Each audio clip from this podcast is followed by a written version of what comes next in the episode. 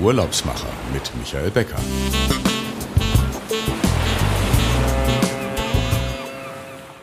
Das Sultanat Oman ist vielfältiger und kulturell reicher als vermutet. Das Land am Arabischen Meer ist so groß wie Deutschland und zählt nur etwa vier Millionen Einwohner. Es gibt also reichlich Platz. In den letzten Jahren haben viele bekannte Hotelgruppen Häuser eröffnet und die Region entdeckt. Gleichzeitig kann man allein in der Wüste unter einem grandiosen klaren Sternhimmel zelten. Es geht auch, weil Oman nach Island das zweitsicherste Land ist. Die Omanis sind sehr hilfsbereit und gastfreundlich. Wenn man zum Tee eingeladen wird, sollte man die Einladung annehmen, sagt Karen Hadern, die seit 25 Jahren in der Golfregion lebt und mit ihrem Unternehmen Perfect Journeys als Selbstständige sich einen Namen gemacht hat. Ich freue mich recht herzlich, dich, Karen, als Gast in unserer 61. Ausgabe zu begrüßen. Herzlich willkommen, Karen. Lieber Michael, danke für die Einladung. Ich fühle mich geehrt, dass ich heute hier sein darf. Wie eben schon gesagt, 25 Jahre in der Golfregion. Wie du weißt, äh, wir starten immer mit, wie kommt man in diese Luxushotellerie oder wie setzt man sich in dem Netzwerk der Touristik so durch? Wie war so dein Start in den Tourismus und in die Hotellerie? Ja, ich bin Tochter aus gut bürgerlichem Hause und ähm, habe nach dem Abitur als erstes mal eine Lehre gemacht als Hotelfachfrau im ziemlich bekannten Brenners Park Hotel und Spa in Baden-Baden. Ich komme übrigens auch aus Baden-Baden. Und von dort aus bin ich dann durchgestartet in die große weite Welt. Ähm, über China, in Shanghai war ich, äh, bin ich dann tatsächlich nach Muscat gekommen, ähm, habe dort für ein Fünf-Sterne-Hotel im Verkauf und Marketing gearbeitet und durch meine langjährige Tätigkeit im Verkauf und Marketing in der Golfregion, ich war in mehreren Destinationen, inklusive Dubai und Kuwait und Jordanien und so weiter, kenne ich natürlich äh, Gott und die Welt, wenn ich das so sagen darf, in der Tourismusbranche. Und so haben wir uns ja letztendlich auch kennengelernt. Genau, der Startpunkt ist eigentlich immer diese Netzwerktreffen, wo man doch wieder neue Kollegen kennenlernt und sagt, Mensch, wow, mit denen möchte ich gerne mal sprechen, so geht es mir dann. Und dann kamst du in diesem Jahr auch dazu. Und ähm, ja, ITB und das alles sind eben Punkte, wo man sich trifft und kennenlernt. Du bist jetzt 25 Jahre da. Wie ist das so entstanden? A, mit eurer Incoming-Agentur, also für unsere Zuhörer nochmal, das sind ähm, Agenturen, die vor Ort Reisen organisieren, Hotelaufenthalte planen, Transfers organisieren und den Urlaub so umsetzen, dass der Gast, der aus Deutschland oder aus anderen Ländern kommt, dort eine schöne Zeit verleben kann und auch immer einen Ansprechpartner hat, der für einen da ist, wenn man unterwegs ist. Wie hast du dein Unternehmen im Grunde so weit gebracht, dass du auch die Krise gut überstanden hast?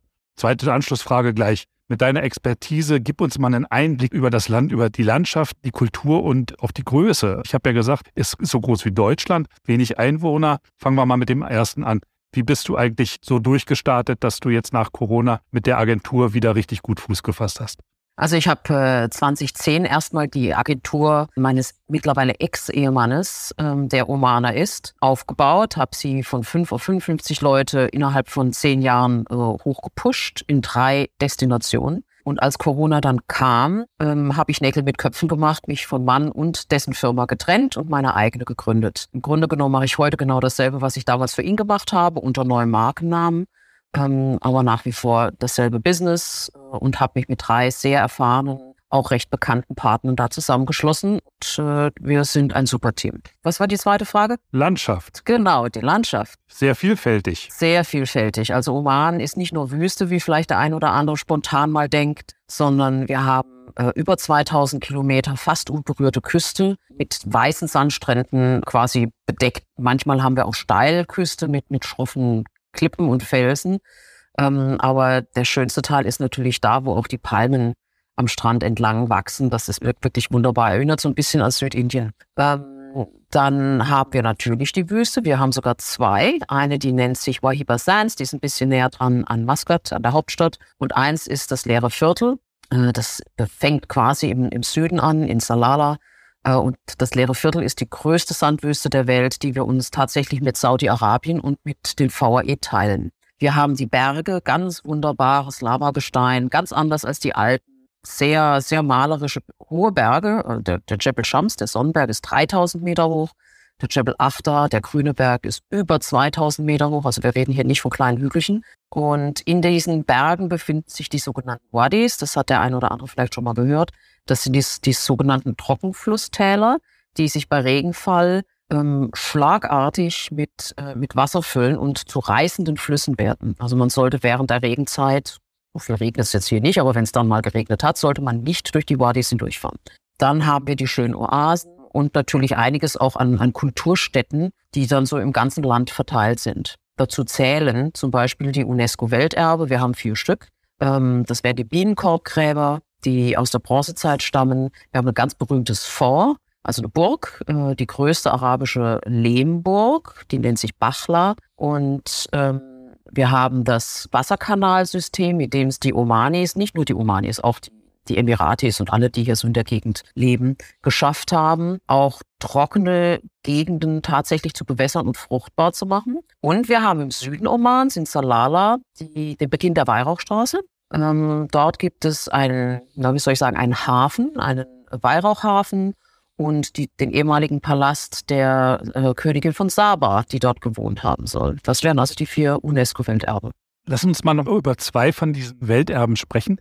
Das eine, äh, dieses Wassersystem, da habe ich gehört, das ist wirklich sehr trickreich. Vielleicht kannst du uns mal ganz kurz die Funktion erklären, bevor die Zuhörer vielleicht sagen, oh, möchte ich mal hin und das muss ich mir mal ansehen. Gut, ähm, also irgendwie schaffen es die Menschen, das Grundwasser oder das Regenwasser so durch gewisse Techniken und Tricks äh, dazu zu bewegen, den langsam den Berg hinauf zu fließen, sozusagen, indem sie ähm, gewisse, ja, schwer zu erklären jetzt ohne, ohne Bild, äh, indem sie gewisse Zuflüsse verschließen und dafür sorgen, dass ein, ein Unterdruck entsteht und das Wasser langsam den Berg hinauffließt, bevor sie dann dort wieder eine, eine Tür zuschließen sozusagen und es wieder ein Stückchen weiter den Berg hinauf. Und so bewässern sie ihre Felder. Das sind wie Terrassenfelder.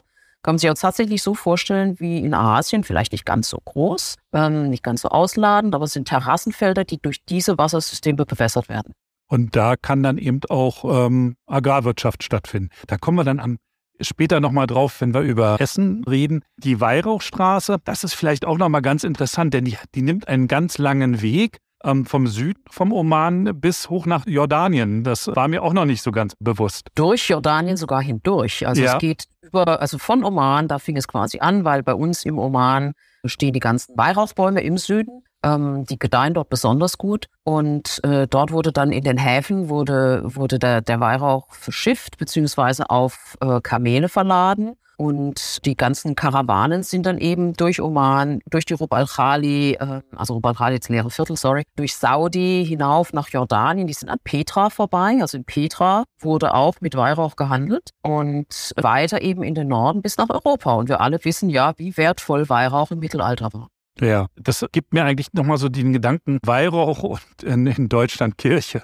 Ihr habt im Oman, seid ihr da sehr offen, wie eigentlich auch im arabischen Raum überhaupt, ähm, was Religionen eigentlich angeht, was, was viele gar ja. nicht so wissen. Vielleicht kannst du da auch mal noch eine Lanze für den arabischen Raum brechen. Gerne. Also wenn mich die Zuschauer jetzt, Zuhörer jetzt sehen würden, würden sie äh, eine blonde Frau, weiß natürlich, deutsch, äh, blaue Augen, äh, kurzes Kleid, äh, kurze Ärmel, keine Spaghetti-Träger, aber äh, kurz, kurzärmlich sitzen sehen, die so auch äh, rausgeht in die Stadt und, und einkaufen geht und dergleichen. Ähm, also man muss dazu sagen, der Golf ist sehr liberal, besonders Oman ist, ist liberal, noch liberaler als die anderen, äh, weil sie einer besonderen äh, sunnitischen Glaubensrichtung angehören. Das sind nämlich Ibaditen, die sind also noch äh, äh freier als, als die restlichen Sunniten. Menschen können ihrem Glauben nachgehen. Wir haben sowohl im Oman als auch in Bahrain oder den Vereinigten Arabischen Emiraten gibt es Kirchen, also christliche Kirchen, es gibt Hindu-Tempel, es gibt äh, Synagogen. Es wurde jetzt auch äh, eine sogar noch in Abu Dhabi gebaut mal so am Rande. Also jeder kann seinem Glauben nachgehen, ohne dass er fürchten muss, dass er irgendwie verfolgt wird. Es ist also alles, jeder lebt nebeneinander her. Es gibt zum Beispiel gerade im Oman keinen Unterschied, ob du jetzt Sunnit, Schiit, Ibadit oder sonst irgendeinem Zweig angehörst äh, des, des muslimischen Glaubens. Also sie beten alle in denselben Moscheen, egal welcher Farbe und Couleur jetzt die Menschen angehören. Das ist ja schon mal auch ähm, sehr interessant zu hören. Ich hatte es in der Einladung schon gesagt, äh, der, der Oman gehört zu den sichersten Ländern ähm, äh, der Welt. Und das, ich glaube, das sagt nicht nur ihr und andere aus dem Oman, sondern das wird ja irgendwie so ähm, weltweit auch festgestellt, wenn man dann sagt, Island gehört auch dazu. Aber das heißt, man kann auch sehr gut alleine reisen und auf eigene Faust das Land erkunden. Ja, das geht sehr gut. Viele unserer Gäste buchen natürlich gerne eine geführte Rundreise. Das hat den Vorteil, dass man sich entspannt zurücklehnen kann und einfach dem, dem Reiseleiter zuhört. Aber äh, es gibt auch Menschen, die sagen, ich würde gerne mal selbst einen, einen Jeep fahren und äh, nehmen sich dann eben einen Mietwagen von uns, äh, bekommen dann ein sogenanntes Roadbook. Das ist also die Reisebeschreibung mit den ganzen GPS-Punkten, Wegbeschreibung und äh, dazu noch ein Telefon mit einer Telefonkarte drin. Sie können uns anrufen, Sie können die Hotels anrufen, sowie eine, eine Straßenkarte und natürlich auch noch ein Navi. Und das heißt, die Menschen können mit, mit diesem mit, diesen, mit dieser Ausrüstung können Sie einfach drauf losfahren und die Tour abfahren, die Sie natürlich vorher durch dich zum Beispiel gebucht haben. Und ähm, genau, dann sind Sie eben unterwegs. Da es bei uns Rechtsverkehr ist, so wie in Deutschland auch, ist das ganz einfach. Unsere Straßen sind teilweise besser als in Europa die fahren alle relativ zivilisiert hier. Von daher ist es überhaupt kein Thema. Und vor allem für die, die ein bisschen abenteuerlustiger sind, dazu gehöre ich übrigens auch, ist es natürlich ganz klasse, wenn man dann in diese Wadis hineinfahren kann oder auch in der Wüste mit dem Vierradantrieb. Das macht so viel Spaß. Und die Straßenbeschilderung ist auch zweisprachig. Das äh, genau. habe ich auch schon in anderen Ländern dort gesehen. Das ist eigentlich äh, gar kein Problem. Man muss, man kann zwar mit GPS-Punkten arbeiten, aber es gibt auch ähm, die Beschilderung in englischer Sprache. Genau, es ist immer Arabisch-Englisch. Immer Arabisch-Englisch. Ähm, du sprachst den Wadis, du bist auch so eine Allroad Wadi-Fan-Fahrerin. Äh, ja. Worauf muss man besonders achten, wenn ihr die Kunden anruft und sagt, äh, oder die Gäste anruft und sagt, ähm, jetzt müsst ihr mal ein bisschen vorsichtiger sein? Das ist ja auch gefährlich, wenn das Wasser kommt, oder? Ja, ist im Grunde nur gefährlich, wenn es Wasser kommt. Also wenn wir dann hören, dass, dann. dass ein Sturm angesagt ist und es soll am nächsten Tag regnen oder so, dann, war, dann warnen wir die Gäste schon mal. Wir sind ja im ständigen Kontakt mit unseren Gästen, fragen auch immer, ob alles okay ist, ob, de, ob das auch der Reiseleiter zum Beispiel okay ist. Also, dass wir da vor allem jedem sagen wir mal, jeder Missstimmung vorbeugen können. Ähm, und wenn wir dann hören, dass vielleicht es morgen Regen geben soll, dann warnen wir die Kunden schon mal. Ähm, wenn es dann tatsächlich regnet, ist natürlich ganz klare Instruktion, nicht ins Wadi fahren. Auf keinen Fall. Jetzt denken die Zuhörer, Regen in Arabien, das gibt es ja eher selten oder so, aber es gibt eine Zeit, in der es bei euch auch regelmäßig regnet. Ja, das muss man ein bisschen aufteilen. Also in der Zeit zwischen Dezember und sagen wir mal Februar kommt es schon öfters mal zu Regenfällen. Das muss man sich aber nicht so vorstellen wie bei uns, dass es dann Tage und Wochen lang regnet, sondern dann regnet es mal einen Tag, vielleicht auch wenn man Pech hat zwei, und dann hört es auch wieder auf, dann kommt die Sonne wieder raus. Und im Süden Omans, in Salala, ist ja vorhin schon mal gefallen, gibt es im Sommer eine Regenzeit. Und das ist ganz klassisch Monsunzeit. Das ist der Monsun, der aus Indien kommt, ähm, über den Indischen Ozean äh, tatsächlich unten im Süden Omans auf dieser Landspitze aufschlägt. Der hat sich dann deutlich mit Wasser angereichert über dem Indischen Ozean. Dort regnet er sich ordentlich ab. Über zwei, zweieinhalb, drei Monate, also zwischen Juni und, und August, regnet es da. Das muss man sich aber wie folgt vorstellen. Das ist eher wie Nebel oder dieser Ausdruck, äh, es fällt. Das heißt, es sind keine richtigen Wassertropfen, es ist permanent feucht irgendwie. Und dadurch entsteht im Süden in diesen drei Monaten eine ganz üppige grüne Vegetation, ähm, die ungewöhnlich und außergewöhnlich ist für die arabische Halbinsel, gibt es auch nur bei uns. Ähm, und deswegen haben wir im Sommer unten in Salala aber nur, wo es dann sehr schön grün ist, einen arabischen Tourismus. Da kommen sie aus allen Ländern, äh, also aus Kuwait, aus Bahrain, aus Saudi, aus Katar. Da kommen sie da unten hin, weil es da schön kühl und grün ist und weil sie halt den Regen gerne haben, im Gegensatz zu uns. Bei uns treten sie auch auf die Straße, wenn es regnet und tanzen im Regen. Es ist unglaublich, das muss man mal gesehen. Das ist echt lustig. Die ganzen Kinder sind draußen und planschen dann in diesen, in den Pfützen. Das ist echt süß. Ja, genau. Und dann zieht der Monsun eben weiter. Wenn er sich dann abgeregnet hat in Salala, zieht er weiter bis nach äh, Ostafrika. Und dann, gibt's, dann ist dort Monsun-Season, wie man das ja so kennt. Lass uns mal nochmal nach Norden kommen, zu dir nach Muscat. Ähm, ist ja auch eigentlich das, ähm, ja, das Anreiseziel für, für alle, die mit dem Flugzeug kommen. Was ist so dein Tipp für deine Stadt so? Was kann man so unternehmen und was sollte man unbedingt gesehen haben? Mhm. Also man sollte ganz dringend gesehen haben die große Moschee. Das ist die Sultan Qaboos Grand Mosque. Das ist die fünftgrößte Moschee der Welt, wunderschön in rosa Marmor gehalten. Nicht Marmor, Sandstein, sorry.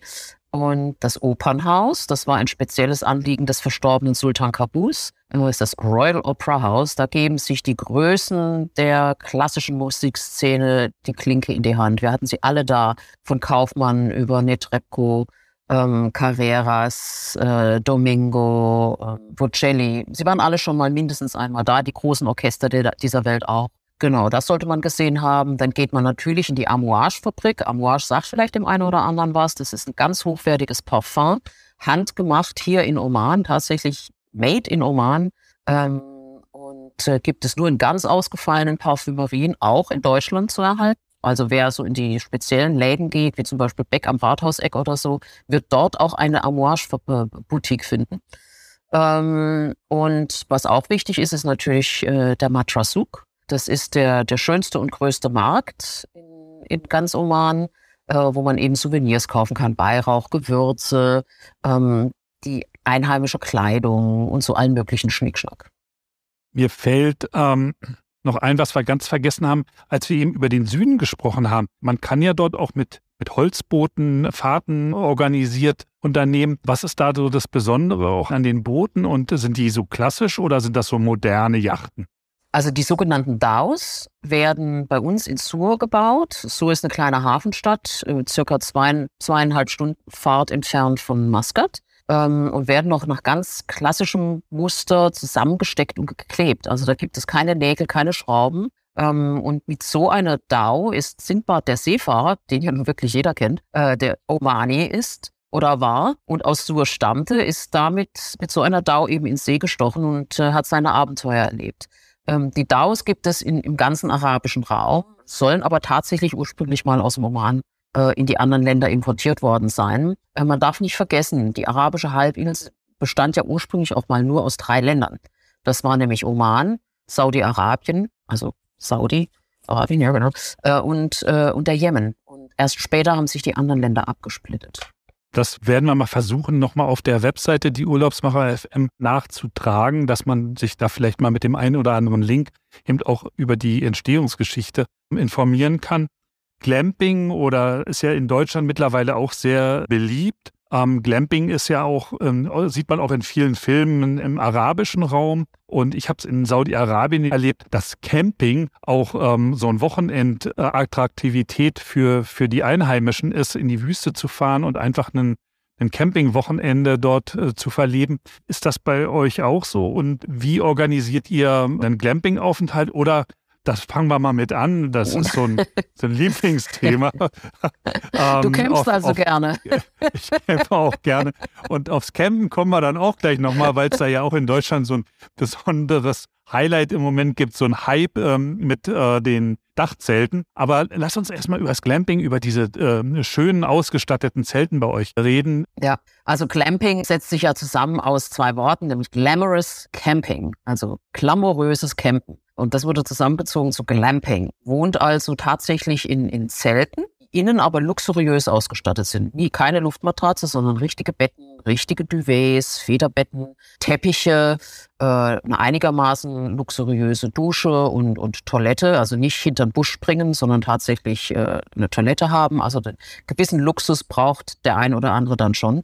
Und äh, wir machen unser Perfect Journeys Glamping zum Beispiel ähm, in den Bergen, am Strand oder am allerliebsten natürlich in der Wüste. Das heißt, der Gast wohnt völlig alleine unter dem Sternenhimmel in der Nacht, die er gebucht hat, in der, in der Wüste, ähm, hat seine, seine persönlichen Betreuer natürlich auf Rufweite dabei, denn es, er wird ja bekocht und betreut und äh, gibt ein riesen Lagerfeuer. Ähm, aber die, äh, Mitarbeiter, unsere Mitarbeiter ziehen sich natürlich dann zurück, denn es ist ja die, die Erfahrung und dieses, diese Experience ist, geht ja darum, dass man quasi romantisch oder auch mit der Familie ganz alleine sich da befindet eben einfach mal das, das Digital Detox genießt. Das ist ja mittlerweile auch so ein Schlagwort. Ne? Ähm, das ist wirklich wahr. Und weil du vorhin sagtest, GPS und Telefon ausgestattet, wenn man jetzt in die Wüste fährt und in einem der, der Glamping-Zelte wohnt, hat man denn da noch Empfang oder hat man da eigentlich so eine natürliche Auszeit? Natürliche Auszeit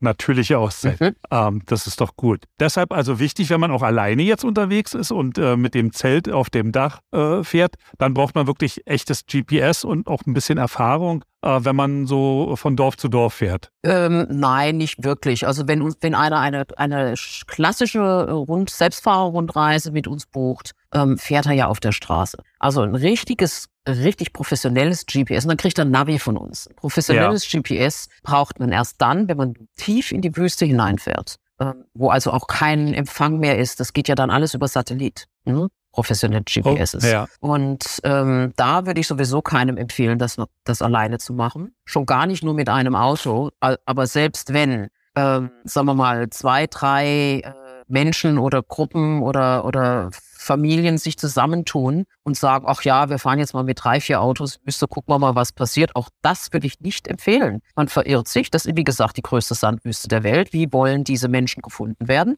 Ja, ähm, abgesehen davon äh, kann nicht jeder wirklich so gut GPS lesen, dass er, dass er sich dann auch tatsächlich dort zurechtfindet. Äh, und nicht vergessen, man muss auch für den Notfall Essen und Wasser dabei haben und natürlich das Benzin, denn wo soll man es denn herholen, wenn man mitten in der Rubalchali ist? Also da würde ich jedem dringendst anraten, auf jeden Fall mit Führer zu gehen. Ja, und wie du sagst, eben mindestens zwei Autos, dass einer ja. vielleicht bei, einem, bei einer Panne dann eben auch Hilfe, Hilfe holen kann. Genau. Lass uns mal noch über Essen reden. Das finde ich immer ein spannendes Thema. Muskat und Muscatella, da hatten wir in einem Vorgespräch drüber gesprochen, dass das ja so eine Herkunft ist, die wirklich sehr in den arabischen oder die aus Muscatella kommt aus dem arabischen Raum, weil wir hatten drüber gesprochen, Muskat und Muscatella hat das irgendwie einen gemeinsamen Ursprung. Und dann äh, sagtest du, ja, das, das kommt äh, hier aus dem Oman, aber erzähl du das mal lieber, du kannst das besser darstellen.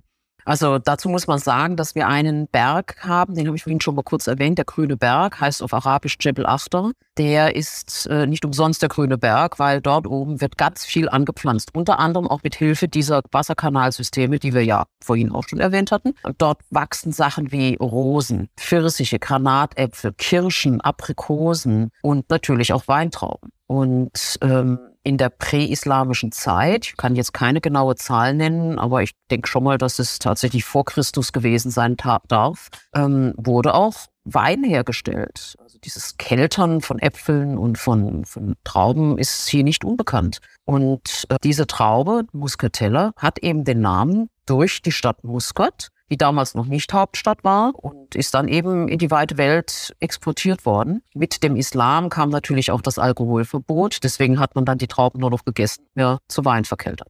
Und wie sieht's mit Essen aus? Ihr seid ja eigentlich an drei Seiten vom Meer umgeben. Fisch wahrscheinlich äh, ist so der Standard. Aber wie sieht es mit Rindfleisch aus?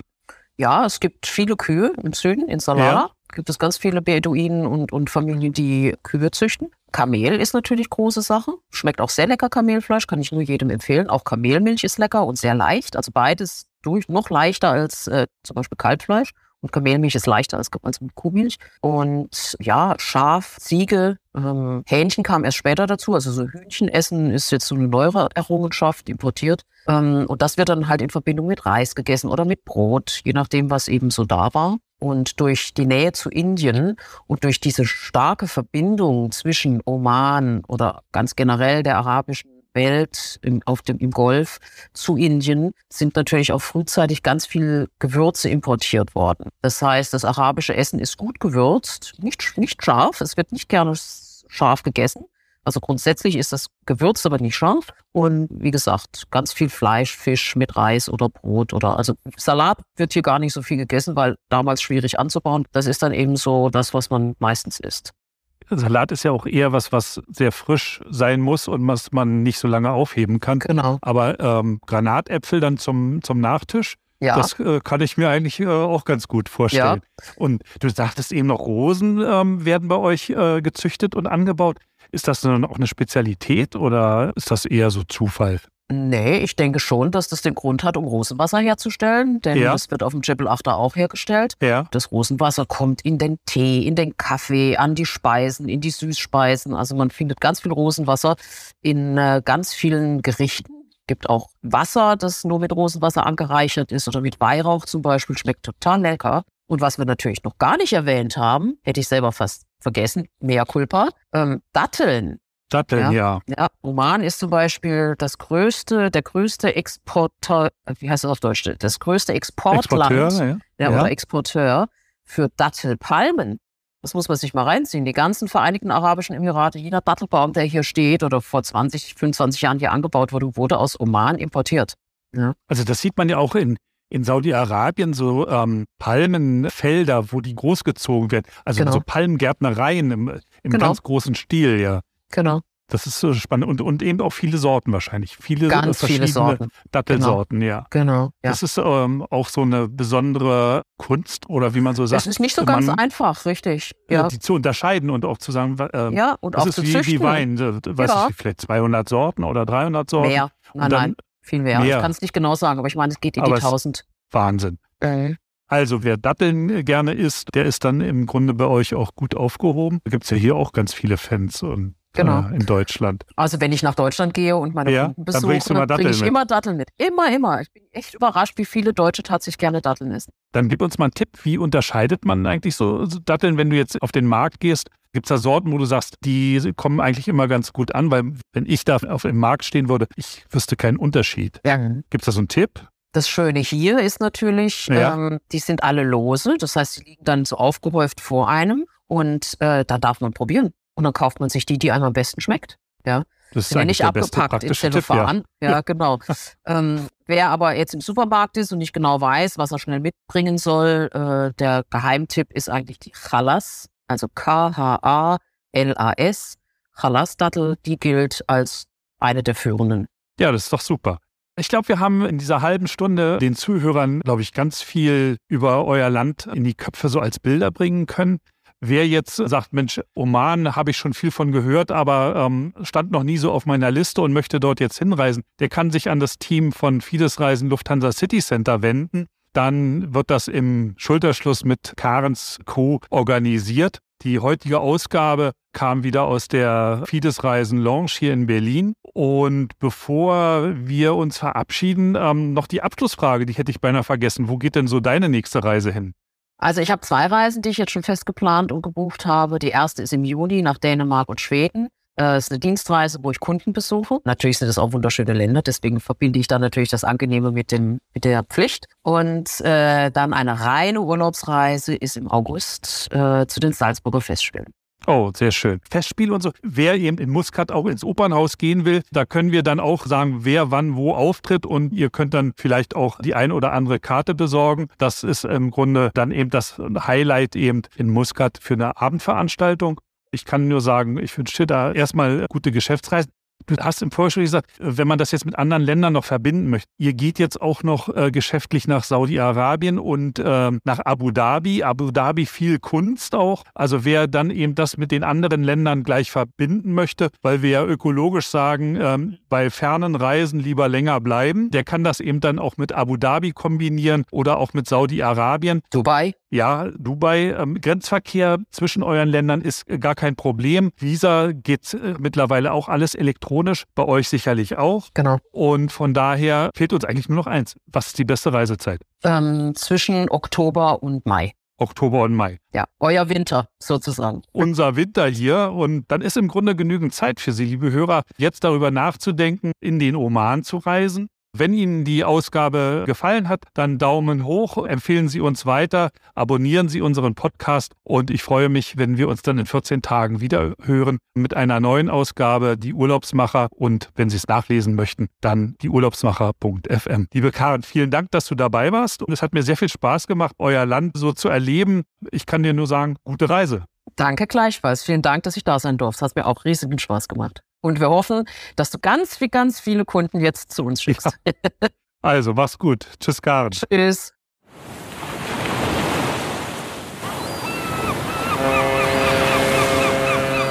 Die Urlaubsmacher mit Michael Becker.